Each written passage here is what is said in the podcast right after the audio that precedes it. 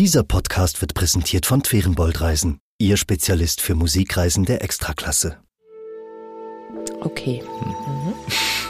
Ähm, Da fällt einem nichts ein. genau. NZZ Megahertz mit Oliver Kamm sind. und Jenny Rieger.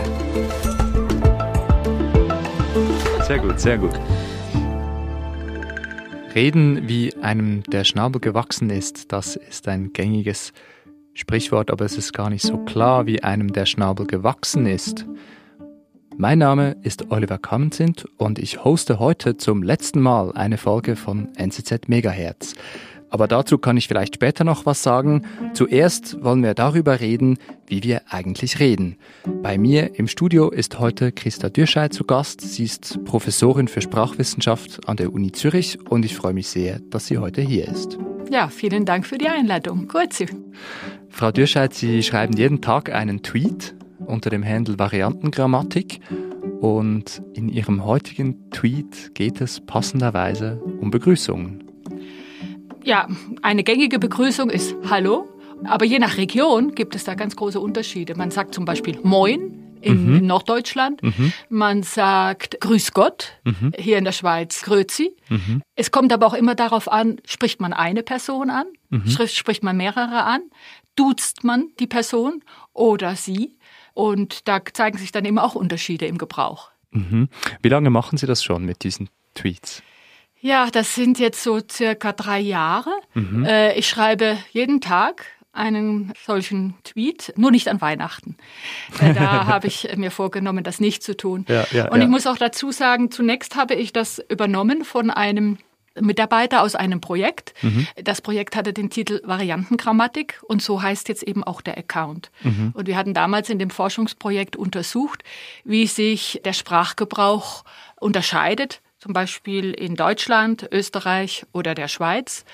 Und das vor allem auf grammatischer Ebene. Deshalb heißt dieser Account Variantengrammatik. Aber es geht natürlich auch sehr oft jetzt um Fragen des Wortschatzes oder auch um die Orthographie, um aber auch eben so das Kommunikationsverhalten. Das unterscheidet sich nämlich auch, wenn man zum Beispiel Berlin, Wien und Bern vergleicht. Mhm. Über 4000 Tweets sind das jetzt schon geworden mittlerweile. Was fällt Ihnen da auf oder gibt es da irgendwie größere Muster, die Sie da erkennen? Also da muss man unterscheiden, einmal, worüber schreibe ich und äh, was interessiert die Leute vor allem. Also ich selbst, ich, ich schreibe über Phänomene, die mir gewissermaßen ins Auge springen, wenn ich so durch die Straßen gehe, wenn ich äh, Hinweisschilder lese, wenn ich Werbetafeln sehe, dann fotografiere ich das und kommentiere das oft. Und was aber dann vor allem interessiert ist, wenn ich solche Phänomene thematisiere, die eben das Kommunikationsverhalten betrifft. Äh, Nicht nur, wie man sich grüßt, sondern auch, in welchen Situationen man du sagt oder sie sagt. Oder auch, wie man sich zu Neujahr dann Neujahr wünscht oder wie man sich mittags ein Gurte wünscht oder eben Mahlzeit. Das interessiert sehr. Und es interessiert auch sehr, wenn ich über die Rechtschreibung schreibe. Also Warum? das, äh, die Rechtschreibung, das hat man ja auch damals gesehen bei der Rechtschreibreform. Da Das gibt es ja Leute, die sind heute noch unglücklich. ja, das bewegt, das bewegt, bewegte alle damals. Selbst am Stammtisch hat man über Rechtschreibregeln damals äh, gesprochen und sich aufgeregt, dass der Rat, die Rechtschreibkommission damals, solche Änderungen beschließen wollte. Und durch diese vielen Diskussionen wurden damals ja auch einige Änderungen wieder zurückgenommen oder nochmal modifiziert. Ja, und irgendwie scheint auch die Schreibung, die Rechtschreibung, das scheint ein Teil unserer, unserer Identität zu sein. Und wenn man die Schule einmal hinter sich gebracht hat, dann zählt man ja zu den Altschreiberinnen sozusagen. Heißt und das wollte, so? ich habe das jetzt so kreiert, das Wort. Man wollte dann sich auch nicht auf neue Regeln mehr einlassen. Ja. Mhm. Und m- die hatten sich für, aus eigener Sicht bewährt. Und auch jetzt meint man dann zu oft zu wissen, was richtig und was falsch ist. Mhm. Und deshalb, wenn ich über irgendwie Rechtschreibphänomene dann schreibe, dann wird es da sehr oft, wird sehr oft kommentiert. Mhm. Sehr oft so ein normatives Denken. Sie haben vorhin gesagt, Sie, Sie schreiben Tweets. Heißt es eigentlich tweeten oder twittern? So, Sie sollten doch eher fragen, heißt es eigentlich jetzt Exen? Weil eben, es ist ja, äh, Twitter ist ja jetzt Ex. Eine ja, Zeit lang stimmt, stand ja, ja, immer in den Zeitungen noch vormals Twitter. Ja. Mittlerweile setzt man das ja jetzt schon als bekannt voraus. Aber tatsächlich stellt sich dann für mich auch die Frage, wie nenne ich jetzt meine Posts? Äh, weil Tweet, das ist ja angelehnt an Twitter. Genau. Und, und, und Twittern, das Verb ja auch. Mhm. Und das hat sich Musk wohl nicht überlegt, als er damals die Namensänderung beschlossen hat. Denn das Verb Exen, das passt ja, also hat sich auf jeden Fall noch nicht durchgesetzt. Mhm. Wir werden sehen. Also Sie untersuchen Sprache eigentlich wie so ein Naturphänomen. Sie, Sie gehen durch die Stadt, dann gibt es da Schilder und, und Broschüren und so weiter und, und Sie gucken sich das alles an. Ja, also insofern, äh, ich meine, die Sprachwissenschaft, ich bin ja Sprachwissenschaftlerin, die geht ja auch empirisch vor mhm. und das tue ich auch. Mhm. Ich muss die Daten gar nicht in Corpora sammeln. Äh, mhm. Man kann ja auch Zeitungstexte jetzt, das hatten wir damals in dem Variantengrammatikprojekt auch gemacht, Zeitungstexte auswerten auf bestimmte Phänomene hin, sondern äh, allein schon, wenn ich unterwegs bin, wenn ich jetzt gleich zum deutschen Seminar gehe, dann sehe ich da Werbetafeln, das, das, dann auch im Tram, wenn ich zuhöre, tue ich ja dann manchmal, wie andere dann äh, miteinander sprechen. Also überall sind Daten. Mhm. Und tatsächlich, mhm. Meine Vorgehensweise ist datenorientiert und mhm. ich schreibe dann über Phänomene, die oft aber auch so von einem allgemeinen Interesse sind oder auf die man so gar nicht gestoßen ist, aber mhm. wo man dann, wenn man das liest, denkt, oh ja, mh. zum Beispiel das Wort agil. Das liest man jetzt überall. Das ist so ein mhm. Modewort geworden. Mhm. Andere ältere Modewörter, die man vielleicht auch selbst verwendet, aber wo man dann, wenn man darauf aufmerksam gemacht wird, dann sagt, doch, das stimmt, hat man, das ist zum Beispiel spannend, ja, spannend.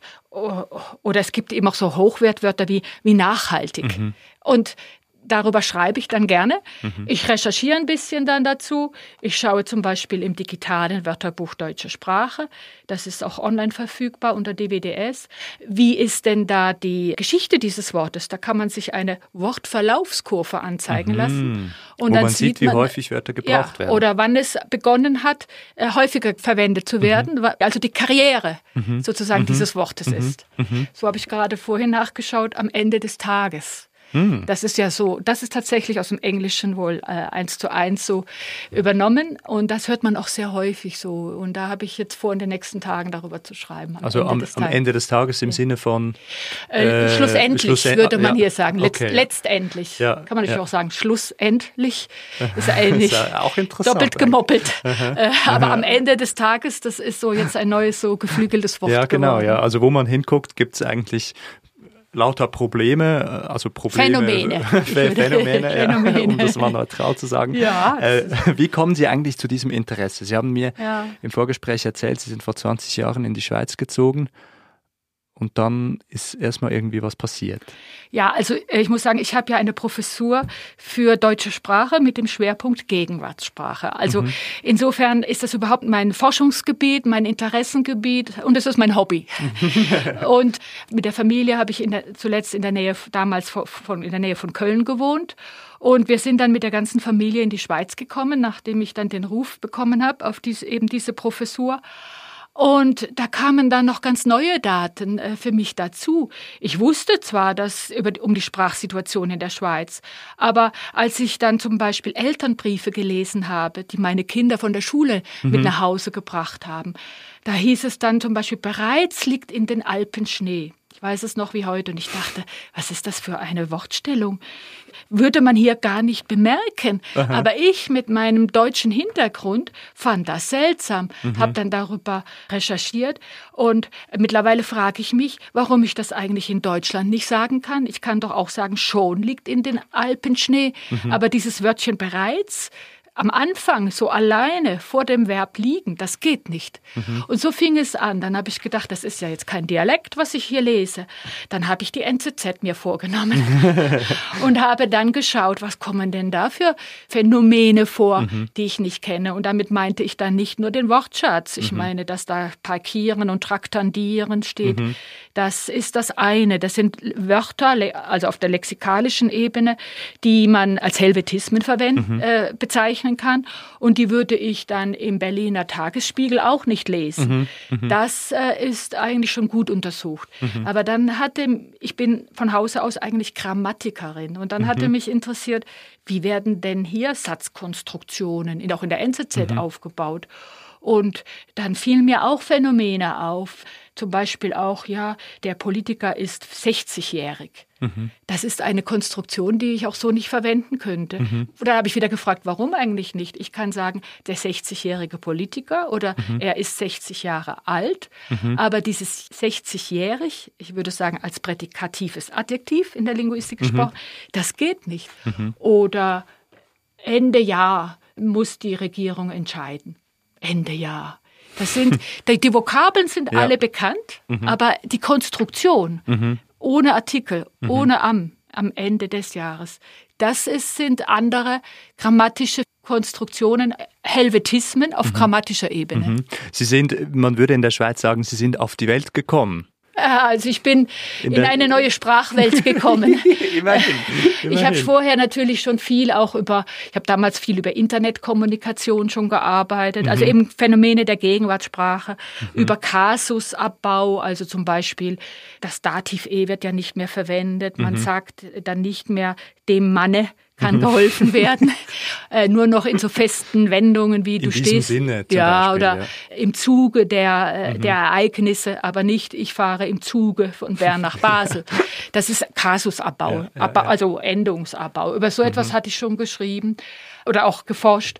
Und als ich dann in die Schweiz kam, habe ich dann eben sehr viel auch über das Standarddeutsche in seiner Vielfalt begonnen nachzudenken. Mhm. Und damit meine ich das Deutsch, wie es in Österreich, wie es in der Schweiz, wie es in Liechtenstein oder auch in Luxemburg verwendet wird, in den Zeitungen, also mhm. in der Schriftsprache. Mhm. Und eben nicht die Dialekte, die haben mich nie so interessiert, mhm. aber eben diese standardsprachlichen mhm. Varianten. Und da sind ja schon die Unterschiede sind teils sehr erheblich. Äh, ja, das denkt man gar nicht so mhm. zunächst, weil man ja meint, es gibt ein Standarddeutsch. Mhm. Es gibt viele Dialekte, aber mhm. es gibt eben ein Standard, mhm. einen Standard. Eben das richtige Deutsch. Das, mm, ja, oder eben ein, und das sei ein einheitliches.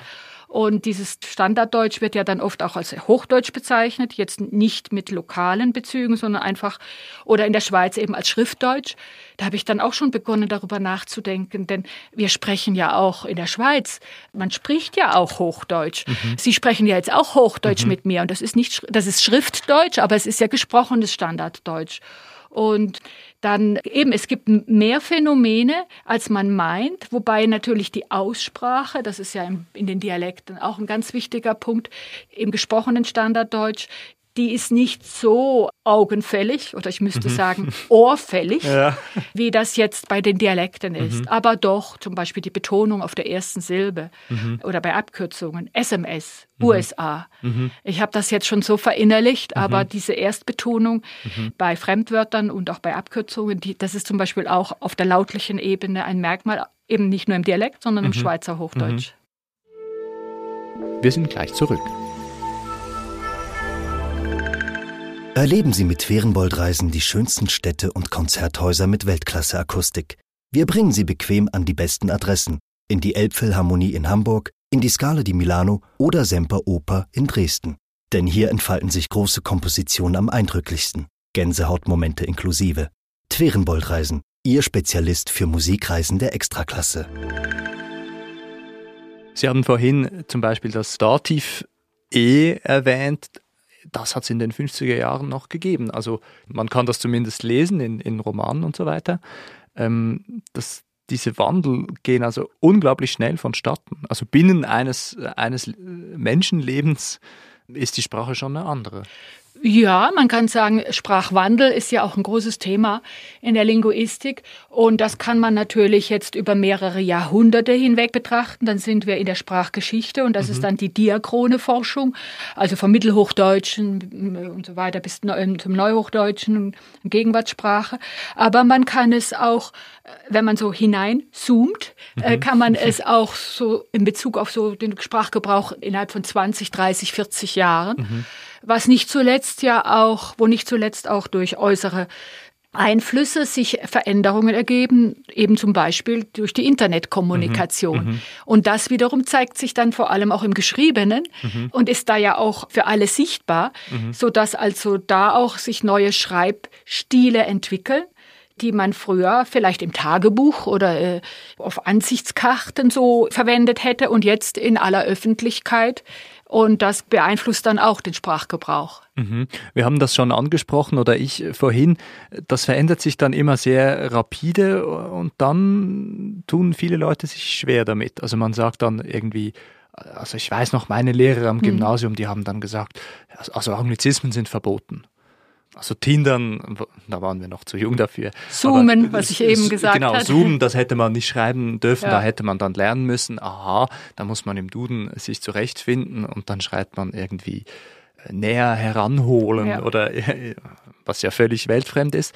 Aber das, das war noch verboten damals und, und jetzt wird das wahrscheinlich nicht mehr so sein. Warum ist das so schwierig, diesen, diesen Wandel auszuhalten? Man hat ein Bewusstsein dafür, wie, wie wir auch schon gesagt haben, wie es sich eigentlich gehört. Mhm. Das bekommt man zum Teil eben in der Schule vermittelt, in Ratgebern, aber auch am Arbeitsplatz. Das andere ist, wie man tatsächlich Sprache gebraucht. Und das sieht man auch in Bezug auf Anglizismen. Viele haben auf der Metaebene, also wenn sie darüber nachdenken, das Bewusstsein, man sollte nicht so viele Anglizismen verwenden. Mhm. Wenn man aber auf den eigenen Sprachgebrauch dann mal achtet, dann passiert das einem mhm. immer wieder. Mhm. Also da sehe ich eine gewisse Diskrepanz zwischen mhm. dem, wie man über Sprache spricht und dem, wie man dann selber Sprache praktiziert. Das ist auch mit anderen Aussagen wie äh, zum Beispiel, dass man abwehrend auf bestimmte Satzkonstruktionen reagiert. Zum Beispiel, wenn, wenn man weil, den Nebensatz weil mit weil beginnt, hört man sehr oft, dass das Verb dann eben nicht am Ende steht. Also man nicht sagt, ich komme nicht, weil ich keine Zeit habe, sondern ich komme nicht, weil ich habe keine Zeit. Mhm. Würde man die Leute fragen, ob sie so etwas gut finden oder selber verwenden würden, dann würden sie sagen, nein, nein, das, ja, ja. Das, weil das kommt bei mir nicht vor. Ja, ja, die merken oft gar nicht und ich auch nicht, wo ich dann in meinem eigenen Sprechen vielleicht anders agiere, mhm. als ich es auf der Metaebene reflektiere. Das ist irgendwie unangenehm, oder? Äh, nein, ich finde, das ist das Spannende. Und da verwende ich jetzt auch das Modewort spannend. eben, ein Beispiel ja, ja, genau, dafür. Ja, genau, ja, äh, absolut. dass es ja eben verschiedene Ebenen gibt, auf denen man über Sprache nachdenkt. Und Sprache ist einfach überall. Und ich würde das nicht als Problem darstellen, sondern es ist sie umgibt uns, sie beschäftigt uns. Es ist das, das Kommunikationswerkzeug, mit dem wir interagieren können, über das wir oft eben auch nachdenken. Nicht zuletzt ist es ja auch interessant, wenn man in der Zeitung Artikel liest über Sprach, den Sprachgebrauch, über die Dialekte. Und ich finde, hier in der Schweiz wird noch viel mehr auch in den Zeitungen über solche Themen gehandelt. Mhm. Vielleicht auch, weil wir hier ein viersprachiges Land sind und innerhalb zum Beispiel der, der deutschsprachigen Schweiz auch die mehrsprachig, also die verschiedenen Dialekte haben. Da wird dann noch oft abgeklärt, soll ich Hochdeutsch sprechen mhm. oder, oder dann wird über den Dialekt des anderen sinniert und das, das spiegelt sich im öffentlichen Diskurs. Mhm. Und das wird sehr oft auch in den Zeitungen aufgenommen, mhm. solche Themen. Insofern ist die Schweiz für mich ein Eldorado als Sprachwissenschaftlerin. ja, es bietet sich natürlich an, weil, also weil es doch sehr viele Eigenheiten gibt, die die es anderswo nicht gibt. Also ja. wenn Sie sagen, in der Schweiz wird ausgehandelt, sollen wir Hochdeutsch oder Beispiel, äh, Standarddeutsch ja. reden oder, oder ist Mundart in Ordnung. Das gibt es in Deutschland eher weniger. Da fragt man dann schneller, sollen wir Englisch reden? Äh, das würde ich und, aber sagen, kann hier auch passieren. Und in, und in der Schweiz würde man dann aber nicht mit Leuten, die einen anderen Dialekt haben oder man wäre wahrscheinlich zurückhaltend mit Hochdeutsch. Man würde wahrscheinlich lieber, also auch mit Leuten aus der französischen Schweiz redet man mhm. dann lieber Englisch als irgendwie Hochdeutsch oder so. Ja, oder? Das, das sagt man mir oft, mhm. dass das Englische hier eben sozusagen die fünfte Landessprache ja. ist. Und wenn man aus der Romandie kommt und dort zwar Deutsch gelernt hat, hat man aber in der Schule eben das Standarddeutsch gelernt. Mhm. Und dann kann es schon sein, dass man dann lieber Englisch spricht oder auch lieber das Englisch hört von seinem mhm. Deutsch, von seinem Kollegen aus der Deutschschweiz, weil das dann verständlicher ist, als wenn der Kollege aus der Deutschschweiz in, in seinem Waliser Deutsch zum Beispiel sprechen mhm. würde. Mhm. Ich würde aber nicht sagen, dass es in Deutschland ausgeprägter ist, das Englische, die Verwendung des Englischen okay. und das Switchen ins Englische manchmal habe ich den Eindruck, dass es sogar hier, gerade eben wegen dieser Mehrsprachigkeit, Okay. oft eben die, die Lingua Franca. Und das hat man in Deutschland weniger, weil ja da in ganz Deutschland ist eben ja, diese eine Sprache gesetzt. Und das ist hier anders. Die Dialekte sind auch anders konnotiert. Ja, das stimmt. Also zumindest in, in äh, Norddeutschland oder auch da, wo ich gelebt habe, dann in der Nähe von Köln, da gab es wirklich Eltern, die ihren Kindern bewusst nicht ihren Dialekt vermittelt haben. Das kann man sich hier gar nicht vorstellen, dass Eltern mit ihren Kindern Hochdeutsch sprechen würden, wenn sie aus der Deutschschweiz sind zum Beispiel. Aber man wollte dann den Kindern eben damit den Weg, äh, den beruflichen Weg und auch in der Schule da es leichter machen. Äh, d- der Dialekt hat nicht dieses Prestige, überhaupt nicht. Im Süddeutschland ist es etwas anders. Ich komme ja ursprünglich aus Baden-Württemberg.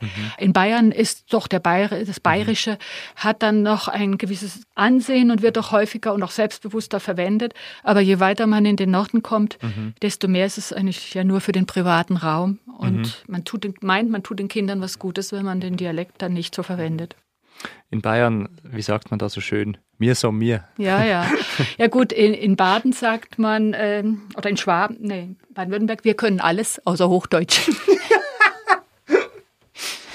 Und Also- Friedrich Dürrenmatt hat gesagt, als er im deutschen Fernsehen gefragt wurde, Herr Dürrenmatt, warum können Sie eigentlich nicht richtig Hochdeutsch, hat er gesagt, ja, ich kann einfach nicht Ja. hören. Und ich meine, er verwendet ja auch selbstbewusst Helvetismen, wie bei den Physikern Lavabo zum Beispiel und Morgenessen. Das ist kein Dialekt, das sind Schweizer Helvetismen, zum Teil aus dem Französischen kommen, auf jeden Fall solche, die es auch in den Standard geschafft haben. Und da kann man sich natürlich fragen, warum sollte man das jetzt in der Schule zum Beispiel als Fehler anstreichen? Und da habe ich doch den Eindruck, dass man da manchmal unsicher ist als Lehrperson und dann äh, sich fragt, kann ich das jetzt so stehen lassen oder ist nicht das deutsche Deutsch sozusagen die Leitvarietät? Aber nein, das ist Schweizer Hochdeutsch. Warum ist Sprache so unzähmbar? Warum scheitern immer alle Versuche, irgendwie den Teenagern, die, den Teenagern sage ich, die Anglizismen auszureden? Man will nicht Sachen hören wie, weil ich habe Hunger äh, und so weiter, aber irgendwie das funktioniert, die Sprache macht ja, was sie will. Jein.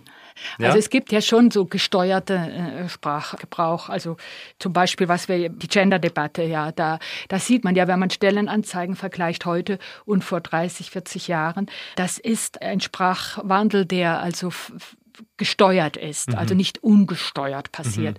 Daneben gibt es eben diesen Sprachwandel, der auch daraus resultiert, dass es zum Teil eben neue Phänomene gibt, die benannt werden müssen. Und das ist jetzt durch die neuen Technologien und durch das Internet haben wir einfach einen viel größeren Bedarf an Bezeichnungen. Und oft werden die dann eben aus dem Englischen äh, übernommen.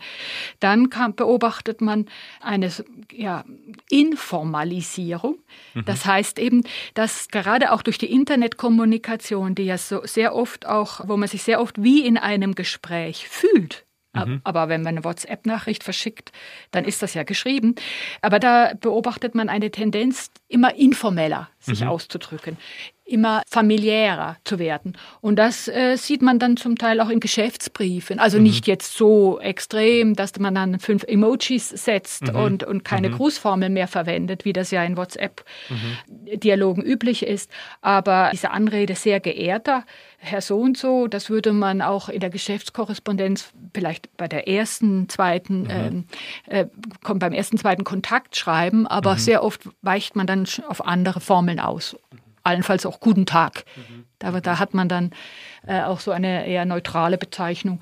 Ja, und äh, diese Informalisierung sieht man in der Sprache, die sieht man in der Kleidung, in den Umgangsformen, was die Einflüsse sind. Manche nennen das eine Amerikanisierung. Es gibt verschiedene Facetten, aber eben, dass Sprache ständig gebraucht wird und wie bei vielem, was ständig gebraucht wird, verändert sich der Zustand eben. Ich habe im ersten Semester an der Universität noch meine Mails angefangen mit sehr geehrter Herr Professor. Ja, noch bis mir, Titel. bis ja. mir dann gesagt wurde, ja, das braucht es wahrscheinlich nicht unbedingt.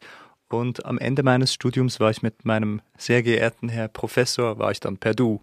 Mhm. Also das hat sich Ja, dann. es gibt aber- Also ich weiß nicht, ob das vorher schon so war und ich habe das dann im Laufe der Zeit erst erkannt Aha. oder ob sich das auch vielleicht noch einen Ticken verändert hat in der Zeit und am Ende war es jedenfalls anders. Einerseits bestätigt das, was ich es sage, es wird immer, Mhm. das Schreiben wird informeller. Andererseits gibt es Untersuchungen, die zeigen, dass es gerade Dozierende sind, die eher informell schreiben Mhm. und nicht die Studierenden. Und dass es dann eben passieren kann, dass man als Studentin schreibt, ja eben sehr geehrte Frau so und so, sehr geehrter Herr Professor so und so. Und dass dann aber eine Antwort kommt per Mail, können wir machen. Ja, reichen Sie die Arbeit so ein. Äh, Grüße äh, und, und, und sonst gar nichts. Und tatsächlich ist es ein Irrglauben zu meinen, dass es die Studierenden sind, die eher informell schreiben, sondern, das zeigt diese Untersuchung, dass es die Professorinnen und Professoren oft sind. Äh, und dann kann es sein, dass sie damals auch eher solche kurzen Nachrichten zurückbekommen haben und dann gesehen haben, ich ziehe mir hier den Sonntagsfrack an und die Antwort kommt da so leger und dass sie sich dann angepasst haben. Also es ist ja das Schreiben okay. ist ja oft eben auch ein wechselseitiges Austarieren und dass dadurch dann auch der Stil informeller wird, weil man etwas imitiert, wie der andere schreibt, die andere schreibt. Würden Sie sagen, dass sich die Sprache analog zum Zeitgeist oder zu, zur allgemeinen Mode verändert oder beeinflusst die Sprache das auch? Also wenn, wenn Sie sagen, die Sprache wird informeller, äh, also kommt das gewissermaßen aus dem Zeitgeist und die Sprache macht das mit? Mhm. Oder ist die Sprache auch Motor für solche? Motor, muss ich sagen, als Schweizer, für, für solche Eine Sachen. schwierige Frage. Auf jeden Fall spiegelt die Sprache den Zeitgeist. Was jetzt zu, zuerst war, die Henne oder das Ei, das ist jetzt die Frage. Ja. Aber auf jeden Fall sieht man in der Sprache bestimmte Tendenzen, wie ich eben gesagt habe, was die Informalisierung betrifft. Die sieht man auch im außersprachlichen Bereich. Daneben gibt es aber eben Phänomene, Wörter, die machen eine, ihre, eine Karriere und man fragt sich, wie kommt's? Wie kommt es jetzt, dass dieses Wort so viral, äh, viral gegangen ist? Nun kann man sagen, oft sind es tatsächlich auch die neuen Medien, die äh, neu, so neu sind die ja nicht mehr, aber das hat sich so als fester Ausdruck schon da Die eingeprägt. neue Zürcher Zeitung ist auch nicht mehr so neu. Die alte Tante. Genau. genau. Das sind äh, eben, oder wir löschen auch nicht mehr das Licht, indem wir das ausblasen, aber wir sagen trotzdem noch, wir löschen das Licht. Oder Genau. ich lege jetzt auf und, und meine, ich beende das Telefonat, aber Genau, es gibt ja. keinen Hörer mehr, den Ja, ich genau. auflege. Äh, da sieht man aber auch, die Sprache konserviert auch Mhm. alte Zustände. Und das, gerade im Wortschatz bleibt das dann oft erhalten. Aber auf der anderen Seite kommen neue Wörter hinein, die dann auch zum Teil zum geflügelten Wort werden, weil sie eben auch viral gegangen sind. Ich weiß nicht, ob Sie noch das Jugendwort, es gab ein Jugendwort, das Beste, was je hätte gibt's. Ja, ja, ja, natürlich, ja. Das war ein Interview, das ein junger Mann gegeben hat nach irgendwie einem Konzert. Und er hat das so zum Ausdruck gebracht. Und das wurde dann eben übers Internet weiter verbreitet. Und dadurch wurde es dann eben, hat es Karriere gemacht. Ja. Äh, und jetzt erinnert man sich noch daran. Äh, wird man wohl so nicht mehr im Alltag verwenden. Damals hat man es vielleicht unter Jugendlichen oder so dann noch so verwendet. Heute sagt man vielleicht äh, lässig. Na gut, lässig ist auch super cool, nee, weiß Ja. nicht, was jetzt gerade da eben angesagt ist. Aber so, die Medien spielen eine wichtige Rolle in Ja, der Verbreitung ja, von. Wörtern. Da muss man immer auch vorsichtig sein, dass man sich nicht verstellt. Also Jugendsprache zum Beispiel ist ja ein ganz, ganz heißes Feld, Mhm. weil man sich sehr schnell zu erkennen gibt als nicht zugehörige Person klar. zu einer Gruppe. Das wird ja jedem geraten. Man sollte sich nicht anbiedern, Mhm. äh, wenn man mit Jugendlichen spricht, nicht bewusst dann solche Wörter verwenden. Dann natürlich kann man sagen, wenn jetzt eine Bank wirbt für ein Konto, das jetzt eben Jugendliche, die jetzt eine Lehre machen, dann eröffnen sollten, kann die Bank schon überlegen, ob sie das dann versucht, in einem Jargon äh, zu tun, der dann die Jugendliche eher anspricht, wenn die Rechnung aufgeht. Weil jugendliches Sprechen ist eben auch dadurch definiert, dass das innerhalb der Peer Group ist, also eben miteinander so sprechen und auch schreiben, wenn wir jetzt auch wieder betrachten, dass in der Freizeit viel mehr geschrieben wird, als miteinander telefoniert oder gesprochen wird. Und wenn man das jetzt nun verwendet als Außenstehender, dann ist das ein, ein, ein Bruch, ein Stilbruch. Und das sollte man dann besser nicht tun. Und man kann aber auch andersherum den Jugendlichen nicht vorwerfen, wenn sie solche Wörter verwenden innerhalb ihrer Gruppe. Das gehört einfach zu ihrem Gruppenbewusstsein dient noch nicht mal so sehr vielleicht dazu, sich abzugrenzen von anderen, sondern eher sich nach, von nach innen von, äh, zu bestätigen, wir, wir sind eine Gruppe, wir haben einen gemeinsamen, auch sprachlichen Hintergrund und unsere Memes oder unsere, unsere Wörter, die wir verwenden, die beziehen sich oft dann auch auf die gemeinsamen Interessen, Hobbys, die Musikszene, die man kennt, eben die Filme, die man sieht, eben die TikTok, TikToks, die man sieht und das ist gemeinsame Wissen wird dann eben, äh, stellt eine Verbindung dar und das spiegelt sich in der Sprache, eben in der Jugendsprache dann auch wieder. Also je länger ich mit Ihnen mich unterhalte, desto mehr staune ich eigentlich darüber, dass wir alle uns überhaupt irgendwie verstehen, weil die Sprache überall ist. Es ist überall ein bisschen anders. Es geht nach Alter, es geht vielleicht sogar nach, nach Geschlecht, nach Herkunft, nach, nach Region, Region, nach, äh, ist, nach Kommunikationssituation. Es ist extrem, nach Hierarchie. Ja. Wie rede ich mit meinem Chef? Wie rede ich mit ja. jemandem, der vielleicht nur in Anführungszeichen ein Praktikum äh, in der Firma macht, wo ich schon mhm. angestellt bin und so weiter. Also es ist wirklich äh, es ist wirklich erstaunlich. Ja, ich meine, Variation, das ist Sprach, Variation ist überall. Mhm. Das haben Sie gerade sehr schön gesagt, auf ganz verschiedenen Ebenen, durch ganz verschiedene außersprachliche Faktoren bedingt, Alter, Herkunft, Geschlecht und so weiter, aber auch situativ bedingt. Aber es gibt doch ein gemeinsames, sozusagen, Gerüst. Das ist jetzt in unserem Fall die deutsche Sprache. Und als so facettenreich das Deutsche ist, oder das Englische oder das Französische, es sind je eigene Sprachen mit je eigener Grammatik, mit eigener Lexik. Und man muss ja dann diese Sprachen auch erwerben im Erwachsenenalter, wenn man es nicht als Erstsprache mitbekommt. Mhm. Aber innerhalb dann dieser jeweiligen Sprache gibt es sehr viel Variation. Aber wir, wir, äh, wir würden uns nicht verstehen können, wenn ich jetzt, wenn Sie zum Beispiel jetzt Chinesisch mhm. mit mir sprechen würden. Mhm. Also da sieht man schon, dass es ein Unterschied ist zwischen den verschiedenen mhm. Einzelsprachen. Das untersucht man ja dann zum Beispiel äh, in der allgemeinen Sprachwissenschaft oder äh, wo es auch um Typologie geht, mhm. verschiedene. Sprachfamilien. Oder halt innerhalb einer Einzelsprache. Und ich bin Germanistin. Mein Forschungsgegenstand, mein, mein Hobby, mein Leben ist die deutsche Sprache. Mhm. Und da gibt es schon so viele Unterschiede, mhm. dass ich, dass ich da schon so viel dazu zu sagen habe, wie auch jetzt. Und auch zu schreiben habe, wie in meinen Tweets, Aha. dass ich da also tatsächlich den Schwerpunkt auf Deutsch, die deutsche und ja. eben auf meine Sprache ja. lege. Frau Dürscheid, ich bin sehr zuversichtlich, dass Ihnen der Gesprächs- und Schreibstoff allzu schnell nicht ausgehen wird.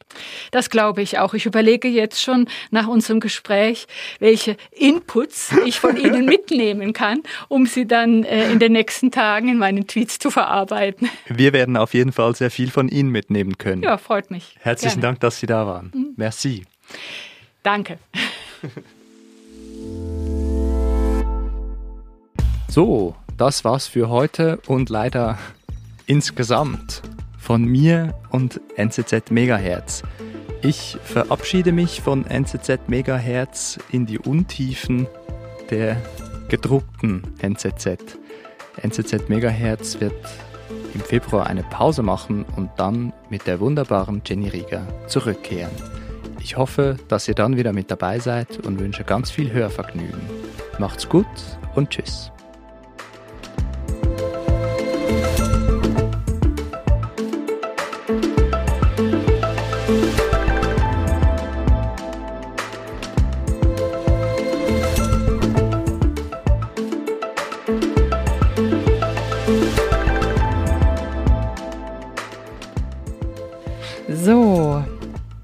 Das war's für heute und für immer von mir und NZZ Megahertz. Ich verabschiede mich. Jetzt habe ich, glaube ich, zu viel Kaffee getrunken.